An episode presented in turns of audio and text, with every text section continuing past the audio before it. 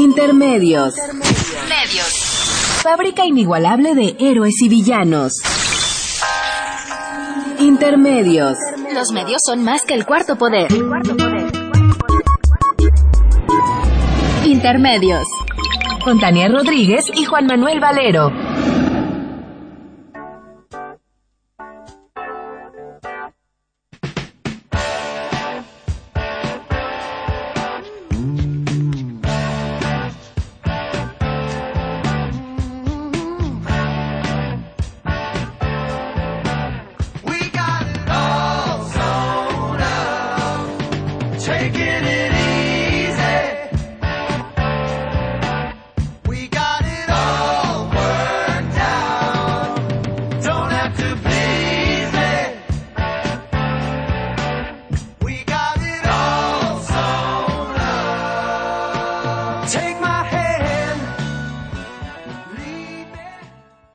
Intermedios, hoy jueves 14 de agosto del 2014. Los saludamos Tania Rodríguez. Y Juan Manuel Valero con el privilegio de poderlo hacer a través de los micrófonos de Radio UNAM.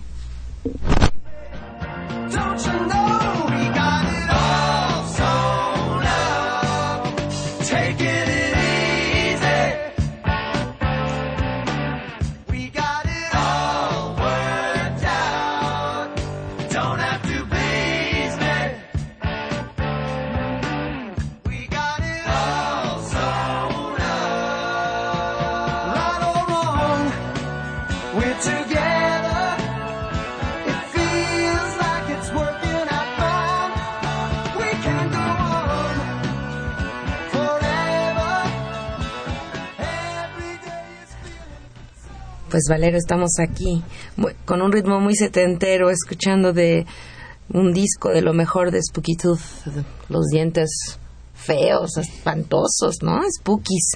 Una selección de nuestro productor Gilberto Díaz. Eso. Pues, Tania, consumatum est. El lunes pasado, Enrique Peña Nieto promulgó las leyes secundarias de la reforma energética que abren las puertas de par en par a la inversión extranjera en la producción de petróleo y electricidad. El 11 de agosto de 2014 será recordado como un día histórico. En eso coincidimos con Peña Nieto. Y nos hace recordar otro día histórico, el 18 de marzo de 1938, aniversario de la expropiación petrolera. Y yo me hago la pregunta, ¿por qué antes hubo tanto júbilo por la expropiación y ahora parece haber mucho más júbilo porque le van a regresar la posibilidad a las compañías extranjeras de regresar a México a explotar el petróleo? Pues sí, y, y bueno, y todo, todo un discurso armado de cómo esto beneficia a la patria y nos beneficia a todos, y es un acto de modernización, y estamos en una etapa nueva de México, y bueno, ese, ese es el discurso con el que nos eh, reciben el no, y- 20 y es un discurso bárbaro. No sé si a ti te ha tocado el bombardeo de spots sobre los frutos futuros de la reforma energética a toda hora en todas las estaciones de radio, en todos los canales de televisión. Así es. Y fíjate, Tania, yo quise recordar ya no al general Lázaro Cárdenas expropiando el petróleo en 1938, sino me quise acordar de la nacionalización de la industria eléctrica. Esta sucedió el 27 de septiembre de 1960 bajo el gobierno priista de Adolfo López Mateos. Y fíjate lo que decían justificando la nacionalización de la industria eléctrica. La disposición constitucional de que hablamos reconoce que la producción de electricidad es un servicio público, pues está ligada a todas las necesidades colectivas de la sociedad humana y es elemento indispensable en la mayor parte de las actividades productivas. Por ello, el Estado mexicano decidió que no podía estar sujeta simplemente a las reglas del mercado, sino que había que regularla mediante una legislación específica sujeta a normas que garantizan la continuidad de su prestación a un precio compatible con la remuneración de capital invertido y con la capacidad económica del usuario, por lo cual podía ser proporcionada por el Estado con exclusión de interferencias competitivas. Sí, Y sí. esto no fue en 38, No, esto es- fue en 1960. En 1960, hace 54, 54 años, Valero, 76 de la, de la reforma petrolera, y podemos decir que es un largo arco de la historia nacional en la cual y ahí digo tiene que ver con, con los Pues hay un procesos quiebre externos. histórico. claro tiene que ver con un quiebre histórico y que además si uno si uno revisa los ciclos incluso al regreso de un periodo de 70 años de gobiernos nacidos del régimen de la revolución, del partido de Estado, y una especie de regreso después de una pausa de 12 años que había prometido una transición, y regresan y regresan a terminar de desmantelar, ¿no? Lo que había quedado justamente de ese amplio pacto revolucionario.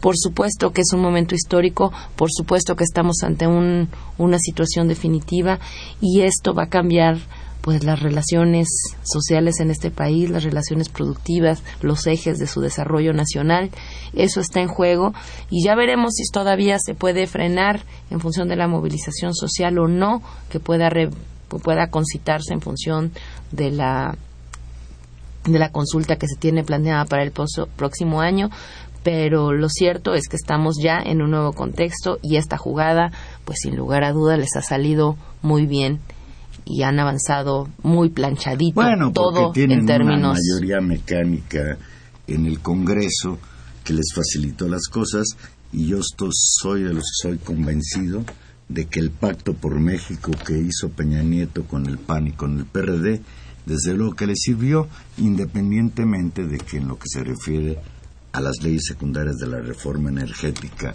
y a la reforma energética propiamente dicha, pues hay que reconocer que el Partido de la Revolución Democrática votó en contra y hoy impulsa lo que se ha dado en llamar la última batalla, la consulta popular para 2015.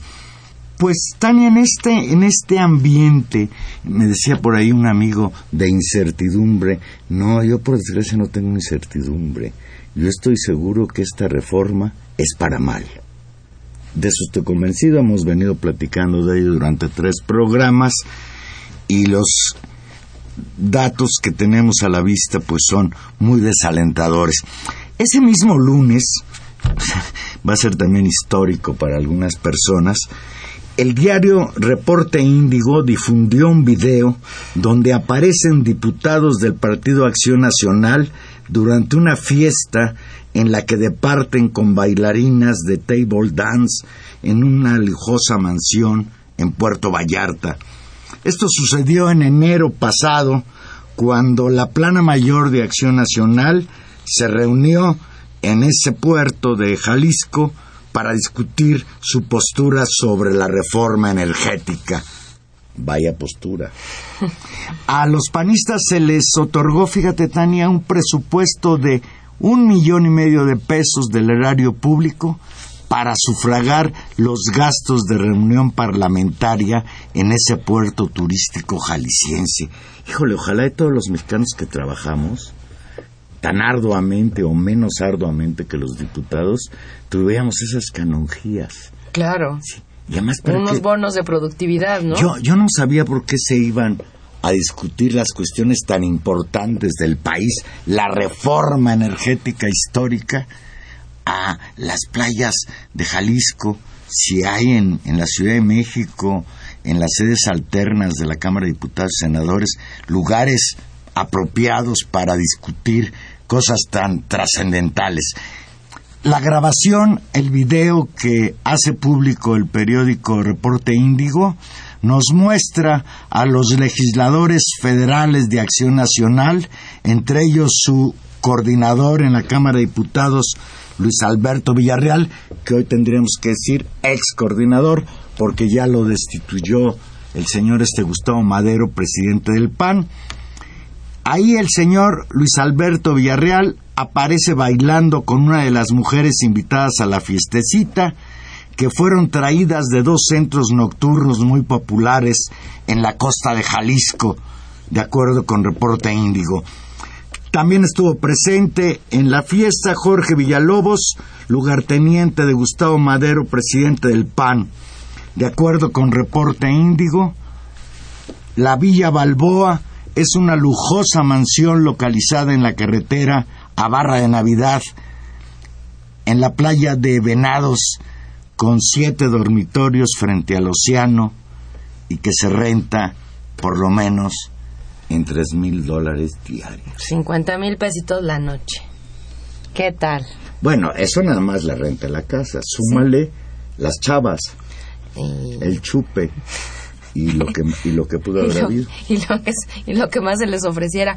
Valero, yo creo que eso está en el contexto, además, no solamente de esto escandaloso y en muchas dimensiones, sino en cómo el dinero público circula para comprar, digamos, conciencias y, y voluntades políticas en el Congreso del país. y favores sexuales también. Eh, está en la línea telefónica Álvaro Delgado. Álvaro, muy buenas noches. ¿Qué tal? ¿Cómo te va? Muy buenas noches. Buenas noches a- al auditorio. Buenas noches, Tania. Hola Álvaro, buenas noches, gracias por estar con Á- Álvaro Delgado, reportero de la revista Proceso. El mismo lunes en la que sucedió la promulgación de la reforma energética en la que Reporte Índigo dio a conocer este esta fiestecita de los panistas en Puerto Vallarta, Álvaro Delgado publicó en las páginas en internet de la revista Proceso un artículo titulado Prostitutas, reformas, bonos, un sistema podrido. Álvaro le tocó al PAN Sí, eh, le tocó al PAN eh, un episodio más de toda esta historia de corrupción en todos los órdenes que en este mismo espacio hemos eh, platicado en otras ocasiones y como también en otras ocasiones lo habíamos dicho, pues iba a haber muchos más escándalos, como seguramente los seguirá habiendo por una razón muy sencilla, porque el PAN es un partido podrido, corrompido hasta la médula y lo que los escándalos que han ocurrido en los años más recientes, ya varios años, son justamente el reflejo de un partido que eh, ni siquiera tiene un propósito de regeneración, de rectificación, de eh, intentar al menos eh, pues eh, evitar que siga creciendo aceleradamente la degradación. Bueno, Sí, Sí. te ya escuchamos. Calderón lo dice, Hasta Sí, Calderón lo dice. hasta Calderón está avergonzado y apenado. Sí, solo que eh, él es uno de los principalísimos responsables de esta corrupción eh, panista, no solamente como eh, en el- como militante y dirigente, sino como el personaje que se ostentó como jefe del Ejecutivo y que en esos seis años eh, sometió, eh, pisoteó, eh, degradó, corrompió al partido en el que milita. De manera que esa tristeza y esa vergüenza que dice sentir es una expresión de profunda hipocresía y de arrogancia y soberbia. Álvaro, para, para ir por partes, porque has dicho cosas creo que muy importantes y refiriéndome a, tu, a la lógica de tu artículo del sistema podrido, podríamos empezar tal vez por ahí. Y este, este hecho de, de uso de dinero público, aunque en principio el coordinador este ha salido a decir que no se apagó con, con dinero público, sí habla de un ambiente donde, el- y, ahí, y ahí están las denuncias, por ejemplo, de Ricardo Monreal y las denuncias de algunos diputados diciendo cómo había empezado a circular dinero en el marco, digamos, de las reformas y cómo también, incluido ahí en el Partido Acción Nacional, cómo los jefes de las bancadas eh, tienen a disposición un sinnúmero de recursos que son asignados, en este caso, si le hacemos caso a Monreal y a los propios depósitos que demostró, como aportaciones extraordinarias para hacer estas o cualquier otro tipo de cosas, Álvaro, sin ningún control y particularmente en el PAN, donde efectivamente, además, estos coordinadores dependen directamente del presidente del partido. Mira, el, yo por eso fui, traté de ir un poco más allá del mero escándalo de, de- del video exhibido por eh, Reporte Índigo, eh, porque si bien es cierto que evidencia eh, la enorme crisis que sufre el Partido Acción Nacional, también es cierto que el PAN eh, ahora es el exhibido, pero este tipo de conductas que no tienen que ver con un asunto desde mi punto de vista de, de la doble moral de panistas, porque como lo digo en mi artículo, el PAN y los panistas mm, son ya amorales e inmorales desde hace mucho tiempo, eh, preferí eh, también referirme a lo que es finalmente parte del sistema, un sistema corrupto y corruptor que, por ejemplo, eh, va a hacer que nada pase, eh, que no haya consecuencias, ya no digamos en este escándalo, sino en una investigación seria sobre si se utilizaron recursos públicos en esa francachela. Eh, Porque el, el sistema es justamente está justamente podrido. Es que, por ejemplo, el nuevo coordinador del PAN promete que habrá una auditoría a las finanzas del grupo parlamentario, siendo que es parte del mismo grupo de Gustavo Madero. Pero no solo e- solamente eso, si bien eso ya eh, implica un encubrimiento, porque son parte del mismo grupo político y no se van a maltratar ni se van a exhibir unos a otros, también es cierto que aun cuando hubiera eh, irregularidades, ni siquiera las autoridades de la Cámara de Diputados podrían eh, eh, garantizar que habría sanciones, porque los coordinadores de los grupos parlamentarios, particularmente de los tres grupos más mayoritarios, se solapan unos a otros, tienen un margen de discrecionalidad amplísimo que, como en el caso de los bonos extraordinarios, pues los distribuyen a quien ellos decidan, no les dan bonos a todos los diputados y solamente a algunos les dan mucho más recursos. De manera que el sistema es en sí mismo el corrupto y el corruptor, eh, no solamente en el caso de la Cámara de Diputados, que es de escándalo cómo eh, usan eh, los recursos públicos, sino en su conjunto. Eh, eso es, creo, lo que debe eh, ofender a los ciudadanos. En este caso, pues lo que ofende y lo que ha generado el escándalo es la quebradita con de Villarreal con Montana, ¿no? Pero Montana es la chava que está bailando con él. Exactamente, pero el asunto es indignante porque están eh, utilizando los recursos públicos para eh, lo que les da absolutamente la gana. En este caso es en la Cámara de Diputados y es el grupo parlamentario del PAN, pero lo hemos visto y lo hemos platicado y ustedes lo han abordado también el caso de los bonos o de los o de las pensiones en el Tribunal Electoral, en la Suprema Corte, en el Instituto Nacional de Elecciones, en el Poder Ejecutivo, es el mexicano un régimen político absolutamente corrompido.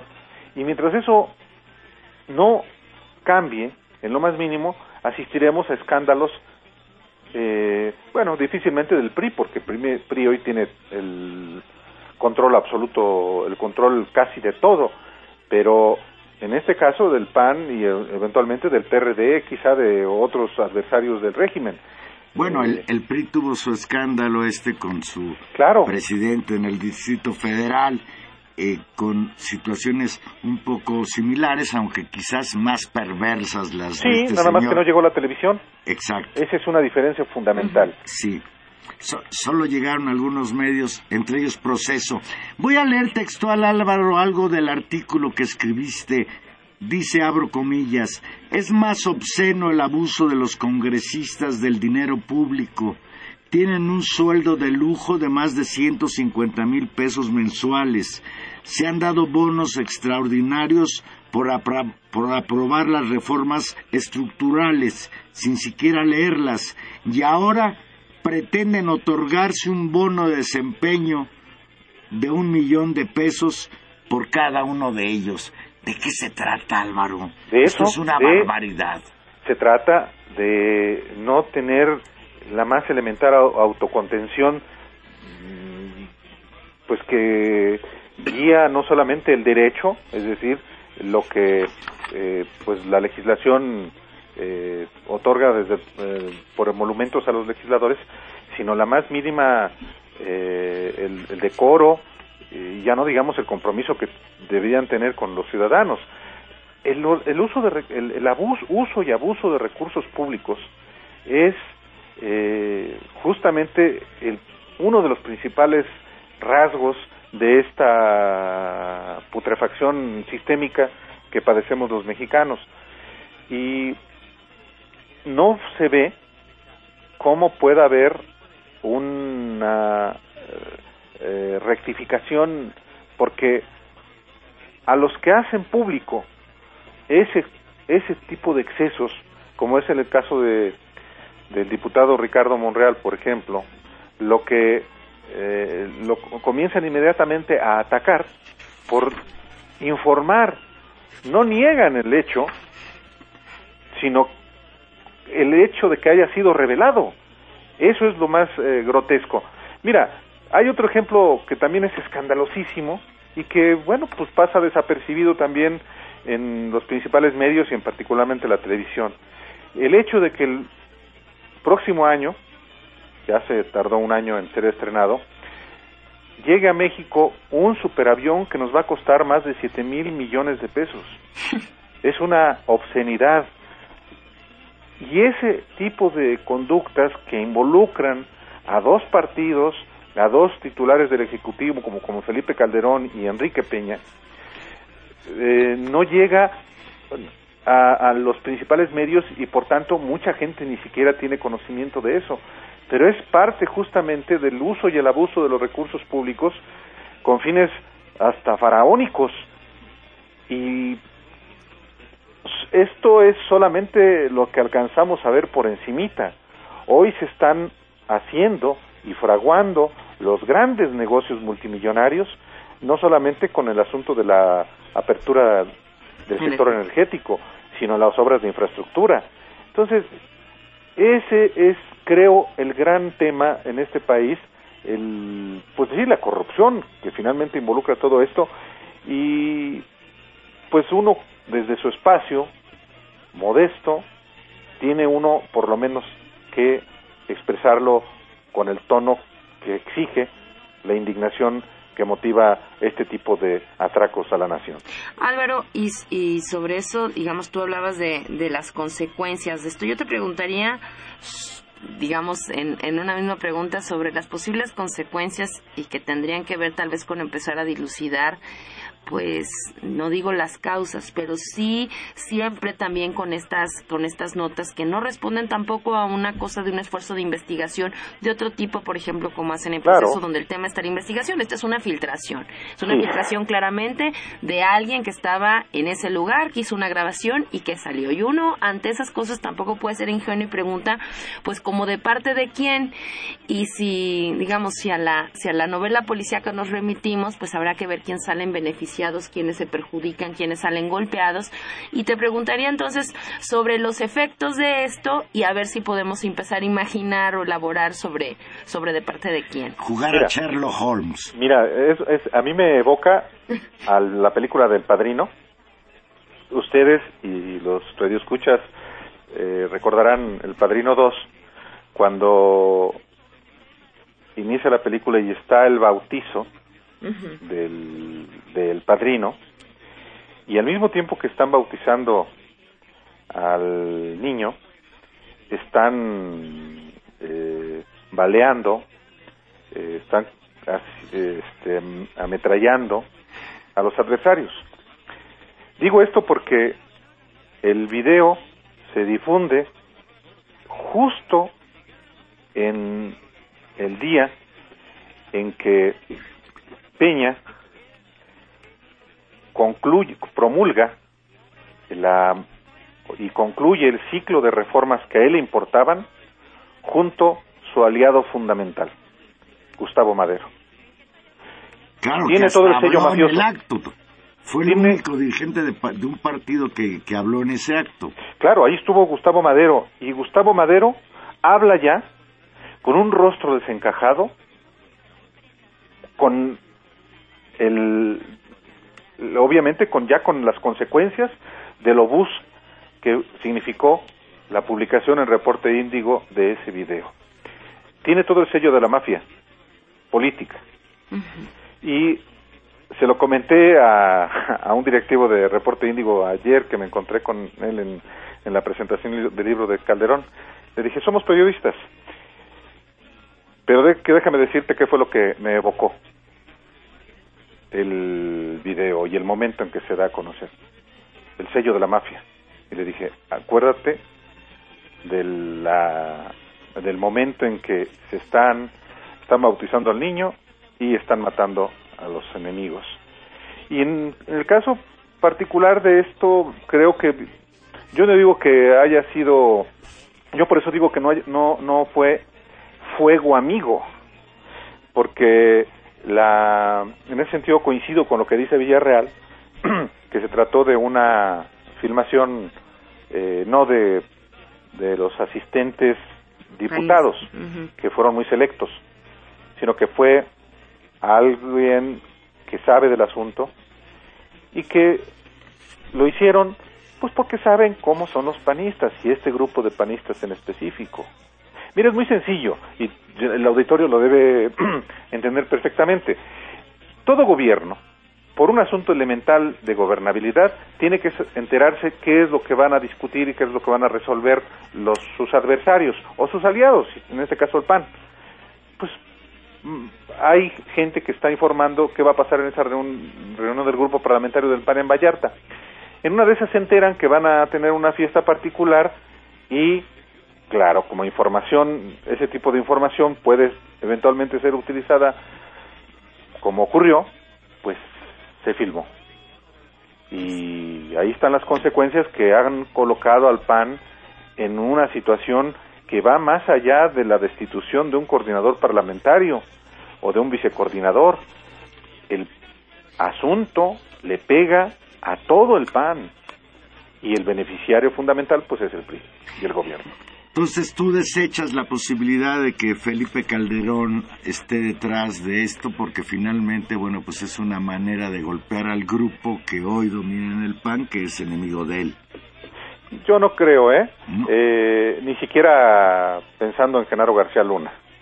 Eh, más bien esto es una eh, es una es un trabajo de profesionales este y y eh, ya sabemos que ellos no son.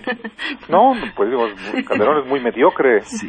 eh, en todo Eh, y, y yo no creo que venga de por ahí eh Oye Álvaro, a propósito nos comentas que estuviste anoche en la presentación del libro de Calderón. sí Sí.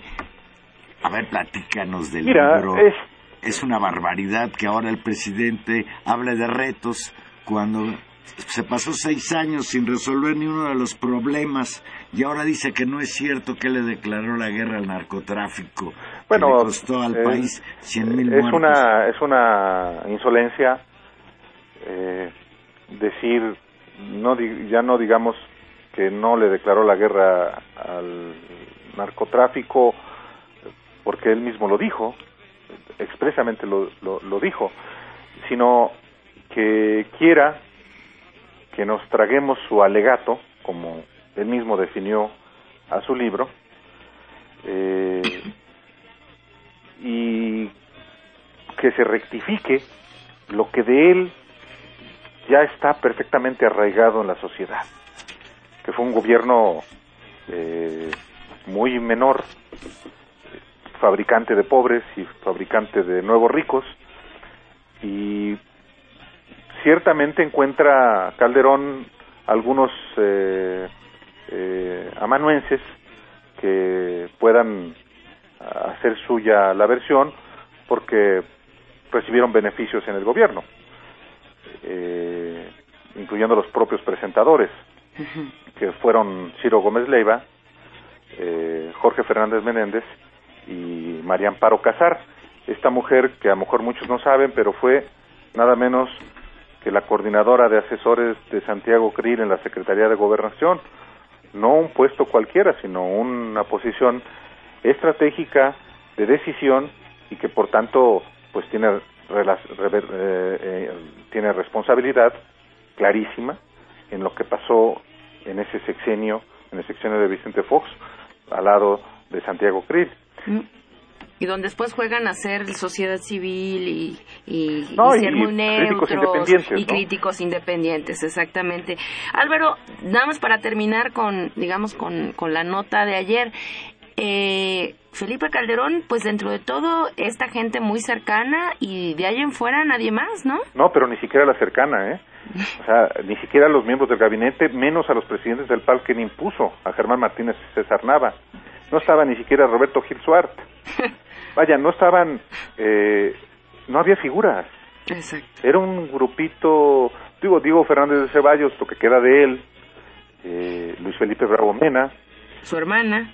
su hermana, su mujer, su cuñado, y curiosos, ahí eh, no se llenó el salón, yo llegué ah, antes de las 7 de la noche y yo inclusive subí a Twitter una fotografía a las 7, pasita de las 7 y la mitad de las sillas estaba vacía. Eh, después se fue llenando. Yo yo mismo me senté en la en uno de eh, de las sillas para los invitados junto con otros colegas, no en el área de prensa, porque eh, estaban vacíos. Eh, no fue una presentación afortunada, creo, para él. Sí lo fue en, en el autoelogio y en los elogios que recibió, pero ni siquiera tuvo el efecto político eh, pretendido. Lo tuvo más lo que dijo con López Dóriga al mediodía, pero que también no necesariamente le beneficia, porque a Topo Calderón al interior del PAN se ve, le ve como un responsable principalísimo en la crisis de este partido.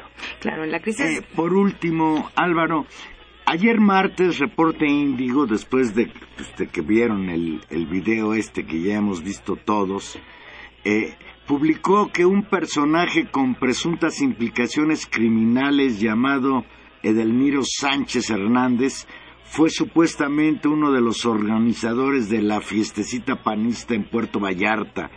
Sánchez, según Reporte Índigo, fue detenido por narcotráfico en 2004 e involucrado en el homicidio del panista Hernán Belden en 2012. Sí. ¿Qué sabes al respecto tú? Mira, esa información efectivamente que ya se había conocido en 2012. En 2012 eh, asesinan efectivamente a este diputado del PAN en Nuevo León y él, eh, el diputado habló con Edelmiro antes de ser levantado y asesinado y Edelmiro se lo comunicó al secretario particular del alcalde de San Pedro, eh, eh, eh, Mauricio Fernández, bueno, su secretario particular, Hugo, eh, lo, lo, se lo comunicó al alcalde y fue así como, digamos que se supo o que había sido asesinado este diputado. Y en, en ese contexto es que se informó, se recordó que en 2004 eh, él había sido detenido por traer en el automóvil, en su automóvil, eh, pues no, no un carrujo, sino 80 kilos de marihuana. Y eso terminó en que él fue absuelto porque el chofer, su chofer, dijo que él era el responsable. Es un personaje oscuro, es muy allegado a Jorge Villalobos Seáñez, este vicecoordinador también de puesto, que es hijo político de Gustavo Madero y que sí va a seguir ostentando el poder porque es el responsable de la estrategia electoral del PAN y es el gestor del propio Madero con los casineros, por ejemplo. Mm. Eh, y este personaje es muy oscuro. Hay panistas que prefieren no referirse públicamente a él por pues por temor Claro. y este lo, lo importante es efectivamente que se esclarezca quiénes eh, fueron los organizadores de esa fiesta porque si no hubo uso de recursos públicos podría tipificarse otro tipo de delitos como tráfico de influencias. O sea dice Villarreal que él no preguntó que él lo invitaron a la fiesta y él y él fue. Y a cambio de qué es sabido que este tipo de ofrecimientos no son desinteresados sino finalmente es parte del no no digo que los compren pero el elogio compromete o este tipo de conductas compromete. De manera que está pendiente si el orquestador el organizador fue este personaje oscuro del PAN muy allegado a Gustavo Madero no hay que perderlo de vista eh, y si así fue pues qué consecuencias puede haber Entonces, digamos, socialmente tendríamos que preocuparnos y los, y los medios darle mucha más visibilidad a que el problema es la reunión con Edelmiro Sánchez y menos, digamos, la señorita Montana. naturalmente. Fi- A final de cuentas, Montana está haciendo su trabajo. Bueno, a lo mejor Edelmiro también, eh, con seguridad, pero eh, la realidad de las cosas es que hasta donde yo tengo conocimiento, Montana no milita en el PAN y Edelmiro Sánchez sí. Álvaro Delgado, muchísimas gracias. Muchísimas gracias por participar hoy en Intermedios aquí en Radio UNAM. Y pues, como siempre te digo, seguiremos recurriendo a ti para analizar esta endiablada realidad mexicana, este México podrido como tú lo defines. Estoy a sus órdenes y bueno, pues el México eh, sí está parcialmente podrido, pero lo podrido, podrido es el sistema político. La clase duda. política. Gracias, Álvaro. Buenas noches, hasta luego. Chao. Escuchando a Álvaro Delgado en medio de todos estos escándalos, me acordé, Tania, de Carlos Monsiváis. Por ahí anda circulando en las redes una frase célebre de este extraordinario cronista eh, de la realidad nacional. Decía Monsiváis, los panistas no son ciudadanos promedio, son pecadores estándar. Vamos a hacer una pausa y aquí regresamos. Recuerde que estamos en vivo 55368989 o Lada sin costo 01850 52 688.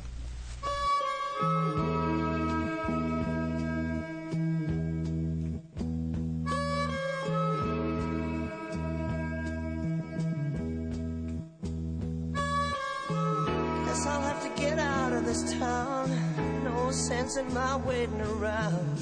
Only thing left for me here is pain. She's gone for sure, now why pretend? Left last night with a friend, leaving not a word that would explain.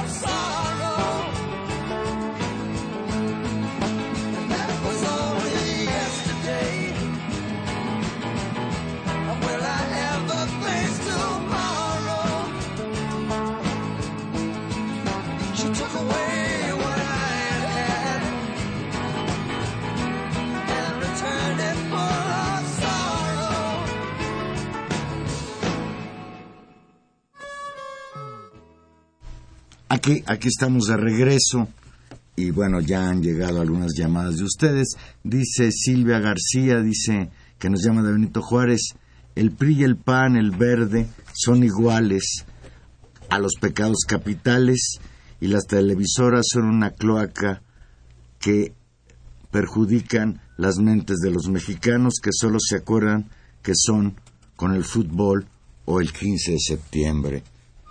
Muy cierto, Silvia. Dice Alicia Cortés, que nos llama de Venustiano Carranza, en la patria de Lozoya, el, pues, de CFE, no, de, de Pemex, dice, anda diciendo que Pemex es una empresa, pero Pemex es una paraestatal que quieren privatizar para robar a los mexicanos. Por desgracia, Alicia Cortés, ya Pemex no es una empresa paraestatal, es una empresa del Estado que tendrá que competir en igualdad de circunstancias y condiciones con las grandes empresas petroleras transnacionales.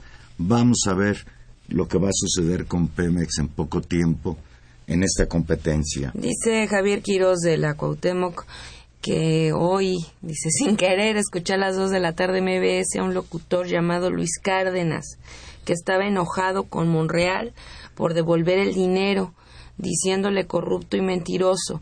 Dice, no puede ser que este personaje esté en la misma estación que Aristegui. Bueno, pues es una un equilibrio, digamos, seguramente editorial de, de esta estación de radio, lo que sí, que sí parece que es efectivamente una especie como de acuerdo mafioso, ¿no? De, de una clase política en la cual incluso podríamos meter a cierto a cierta gente de los medios de comunicación, ¿no? que tiene un papel público importante, es este no mostrar cómo corre dinero para comprar y construir voluntades. Y eso tiene que ver con desde la compra de publicidad, ¿no? Con los financiamientos a los medios y también con este dinero, pues del que del que hablábamos ahora, que, que describía Delgado, que denunció Monray y varios diputados de cómo se da dinero discrecionalmente a algunos y se reparte para pues para finalmente eso comprar voluntades políticas para impulsar ciertas políticas, ciertas Hay una palabra pues que ya forma parte del folclore político nacional que se llama el chayote, es pertinente pues entender que este tipo de periodistas pues eh, están ahí para defender para defender a los políticos y desde luego a cambio de ello pues recibir una canonjía.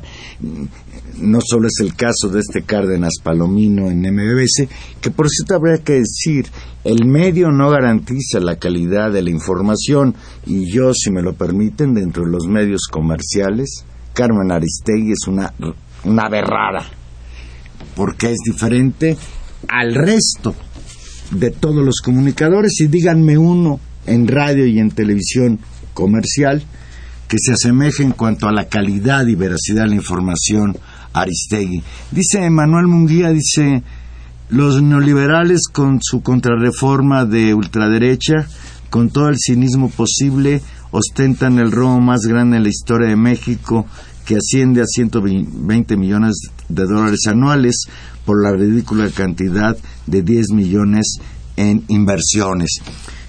Por cierto, a propósito de esto, la deuda pública en México desde que el señor Peña Nieto llegó al poder ha crecido de una manera escandalosa y hablando de eso, el propio Banco de México ya volvió a recortar sus expectativas respecto a crecimiento económico y según datos de INEGI, el desempleo sigue a la alza en este país, en este país en el que la realidad es una y lo que dicen los políticos es algo distinto. La promulgación de la reforma energética el acto este fue reiterativo respecto a su importancia histórica. En el patio de honor de Palacio Nacional, Peña Nieto expuso momentos antes de firmar los decretos de promulgación que el próximo miércoles 13 la Secretaría de Energía realizará la ronda cero que identificará las zonas que serán reservadas a Pemex y la ronda 1 que definirá cuáles serán las áreas que se licitarán en enero próximo además de las primeras áreas en las que hasta hoy la paraestatal buscará asociarse con inversionistas privados. Y mira, Tania, esto es interesantísimo. Están a las carreras. ¿Por qué? Porque ellos saben que la mayoría de la población mexicana, y las encuestas lo dicen con amplitud, está en contra de la reforma energética. Entonces, como está planteando la oposición, tanto el Partido de la Revolución Democrática como el Movimiento de Regeneración Nacional, impulsar la consulta pública para 2015, lo que ellos están haciendo es impulsar esto para que sea un argumento de la Corte y decir, no, no puedo echar atrás la reforma porque ya, ya, lo nos- vendimos, ya lo no- vendimos ya todo". vendimos todo, ya, ya para qué nos echamos para atrás. Y creo que por ahí va esta velocidad con la que quieren poner en Bueno, práctica ya lo anunciaron, efectivamente, efectivamente, muy contrario a las prácticas de la burocracia mexicana, anunciaron que el miércoles estaba y efectivamente se anunció con bobo y platillo una serie de negocios muy amarrados donde Pemex va a decidir Pemex, comillas, se lo queda, porque el anuncio fue como en este término de Pemex se queda con el 80% de las cosas. No, Pemex se queda con eso para invertir con otros. Y en esos 80 ya tendríamos que hablarle a un especialista que nos vuelva a explicar dónde está ahí la maldad. Pero em, digamos lo que lo que ya queda claro es que en esos en esos digamos 80 que se queda 80% que se queda Pemex, va a poder, no es que Pemex vaya solo, es que va a poder invertir con otros. Y esos son negocios seguros que Pemex ya tiene asegurados porque en esos ya se comprobó que si hay petróleo, Pemex ya asumió el costo, ya hizo los estudios y ya veremos qué es lo demás que hace. Pero así las cosas, Valero. Bueno, Yo, fíjate, siguiendo... decía Álvaro que tenía la cara desencajada Gustavo Madero y aquí en la nota que veo dice que eh, en su intervención Gustavo Madero fue aún más festivo por la aprobación de las reformas, dijo, es producto de la mayoría democrática. Y, y sigo leyendo textual lo que dijo Gustavo Madero el lunes en Palacio Nacional. Celebremos los frutos del consenso y la madurez política. El líder panista sostuvo que la reforma es la más importante en 75 años para el sector y que esta fecha marca la historia porque los cambios legislativos redefinen al país. Bueno, en fin, y regresando al PAN, que tú citando a Mancero, dice aquí Pedro Vázquez de Venustiano Carranza, dice el PRI y el PAN son lo mismo, ahí tienen a Gutiérrez de la Torre y a Villarreal, aprovechándose de las necesidades de las mujeres y de paso con el erario también. Y ya hablamos, eh, Juan Manuel, de, de los problemas que tiene que ver con el erario, de los problemas en todo caso, si fue, no fue el erario, entonces de tráfico de influencias, ¿no? De generar estas cosas. Pero hay un elemento que más allá de la moralidad de estos señores, ¿no? Y ya tendrán que arreglarlo con sus La familias. amoralidad, dijo Álvaro del Bueno, lo que, lo, como sé que de la moralidad que tengan, ¿no? Y de su vida privada y de todo lo que pueden hacer. Está el tema del dinero, pero hay el tema también, y, y creo que no es menor, Juan Manuel. Estos mismos legisladores aprobaron una ley general en materia de trata de personas.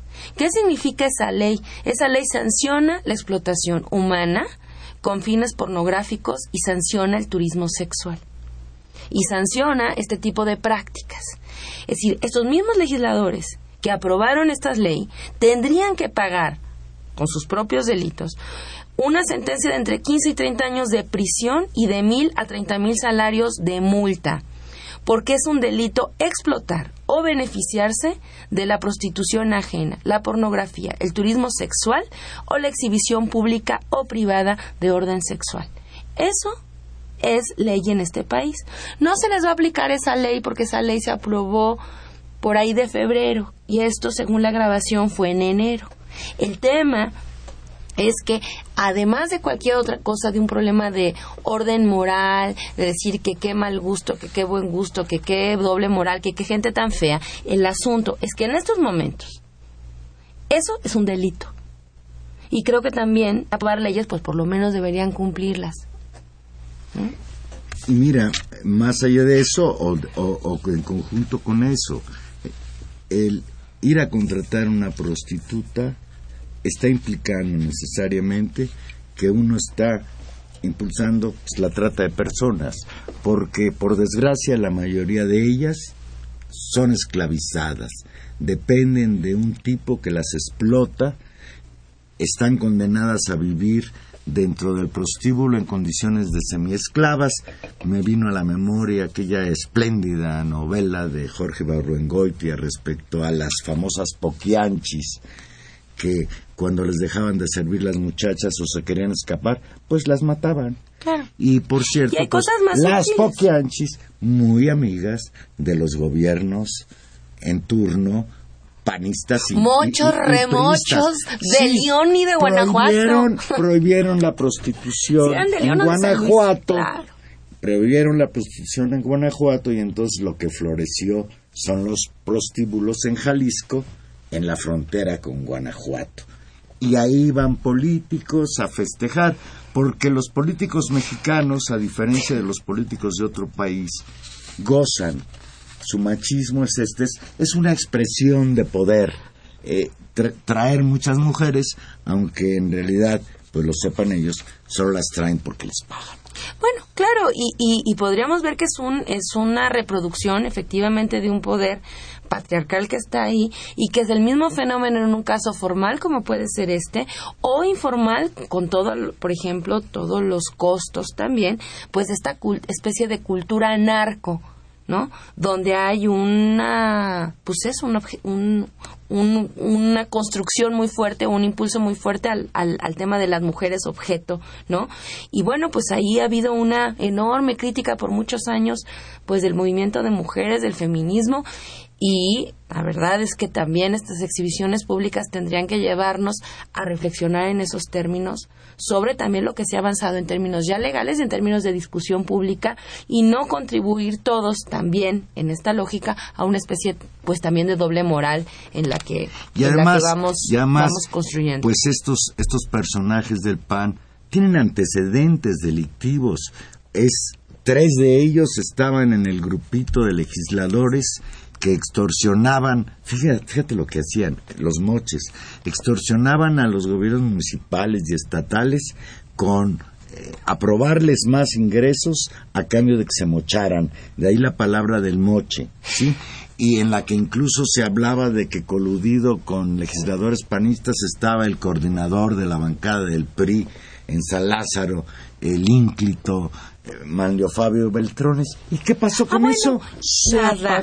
Y la otra cosa, esto que recordaba también Delgado, todas las relaciones de larga data con los negocios de los casineros. Un negocio particularmente riesgoso, particularmente nocivo en términos sociales y que no debemos olvidar fue aprobado en términos de su legislación y impulsado pues justamente en administraciones panistas y muchos de ellos también, no solamente en el nivel federal, sino también, y ahí recordemos los, los innumerables permisos que dio Santiago Krill, ¿no? Sino también cómo se construyeron en los espacios locales, muchos de ellos también gobernados por pues por gobiernos del PAN. Así que, pues por todos lados que se vea, eh, muy, muy indignante este episodio nuevo de videoescándalos.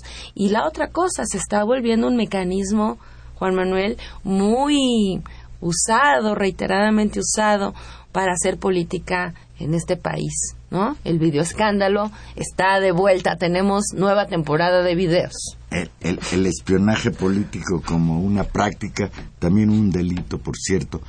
Dice aquí, y lo dejé para el final, Luis Ochoa, que nos llama de Miguel Hidalgo, dice, él piensa que el Movimiento de Regeneración Nacional, Morena, el Partido del Trabajo y el Movimiento Ciudadano deberían dar una declaración formal sobre la masacre en Palestina y no limitarse al país nada más. Sí, yo creo que en México realmente, pues si no somos capaces de defender lo que nos es propio, hemos perdido también la capacidad de impulsar movimientos que detengan esta atroz matanza de palestinos invadidos, ocupados y hoy masacrados, su territorio reducido a la nada y hoy sus ciudades y sobre todo su gente asesinadas en algo que es verdaderamente expresión de la locura, de la decadencia de la sociedad en la que vemos la, la Organización de las Naciones Unidas no es capaz de detener esta agresión y pues ¿qué vamos a hacer, Tania? Pues en la medida de lo posible, por lo a la menos luna. Por lo menos pronunciarse y ahí tiene razón. Creo que ese es uno de los déficits, yo creo también incluso del, del discurso en buena medida a veces de Andrés Manuel López Obrador y de su movimiento es que ha sido bastante endogámico, ¿no? Eh, no generalmente no se pronuncia por eventos que sucedan más allá de, de, la frontera nacional y creo que en un mundo como el de hoy y en una incluso en una tradición pues humanista de izquierda pues pues las cosas que pasan en otros en otros lares también nos deben incumbir y también nos tenemos que solidarizar con ellos. Pues ya ya nos vamos. Estuvimos hoy con ustedes en los controles técnicos Gerardo Zurrosa, gracias Gerardo en la producción Gilberto Díaz y en los micrófonos. Tania Rodríguez, escúchenos el próximo jueves 8 y 5. Aquí vamos a estar platicando en Intermedios. Y Juan Manuel Valero, que simplemente les desea que tengan una bonita noche. No sueñen con los diputados del PAN. No. Qué miedo.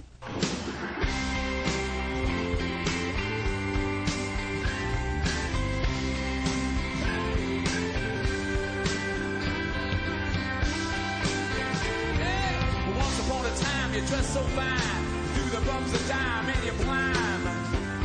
And then you, yeah, people call, send me where I thought you're bound to fall. They thought that they would do. You used to laugh about everybody that was hanging out, and now you don't walk so.